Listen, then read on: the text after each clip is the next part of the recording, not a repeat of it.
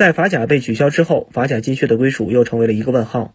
姆巴佩和本耶德尔都打进了十八球，法甲是否会让他们分享金靴奖？媒体给出否定答案，并指出姆巴佩将会拿到金靴奖。虽然两个人都打进了十八球，但姆巴佩的进球含金量更高。姆巴佩的十八个进球全部来自于阵地战，本耶德尔的进球中则包括三个点球。这一差别使得法甲决定将金靴奖授予姆巴佩。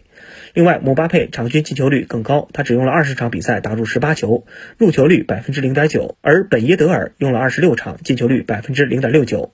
在上赛季中，姆巴佩以三十三球加冕法甲金靴。